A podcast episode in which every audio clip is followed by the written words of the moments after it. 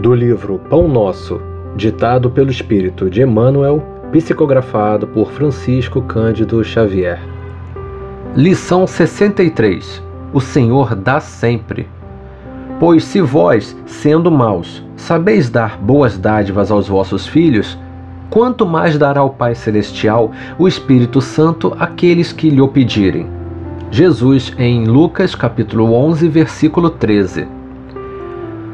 Um pai terrestre, não obstante o carinho cego com que muitas vezes envolve o coração, sempre sabe cercar o filho de dádivas proveitosas.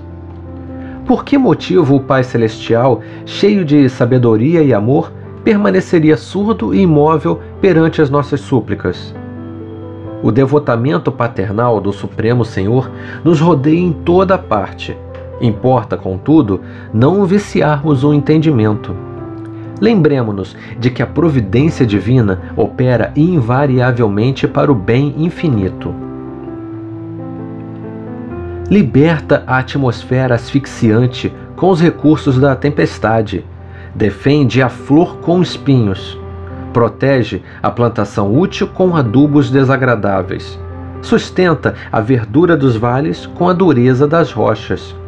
Assim também, nos círculos de lutas planetárias, acontecimentos que nos parecem desastrosos à atividade particular representam escoras ao nosso equilíbrio e ao nosso êxito, enquanto que fenômenos interpretados como calamidades na ordem coletiva constituem enormes benefícios públicos.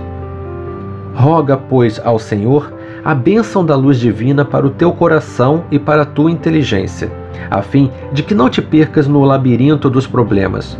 Contudo, não te esqueças de que, na maioria das ocasiões, o socorro inicial do céu nos vem ao caminho comum, através de angústias e desenganos.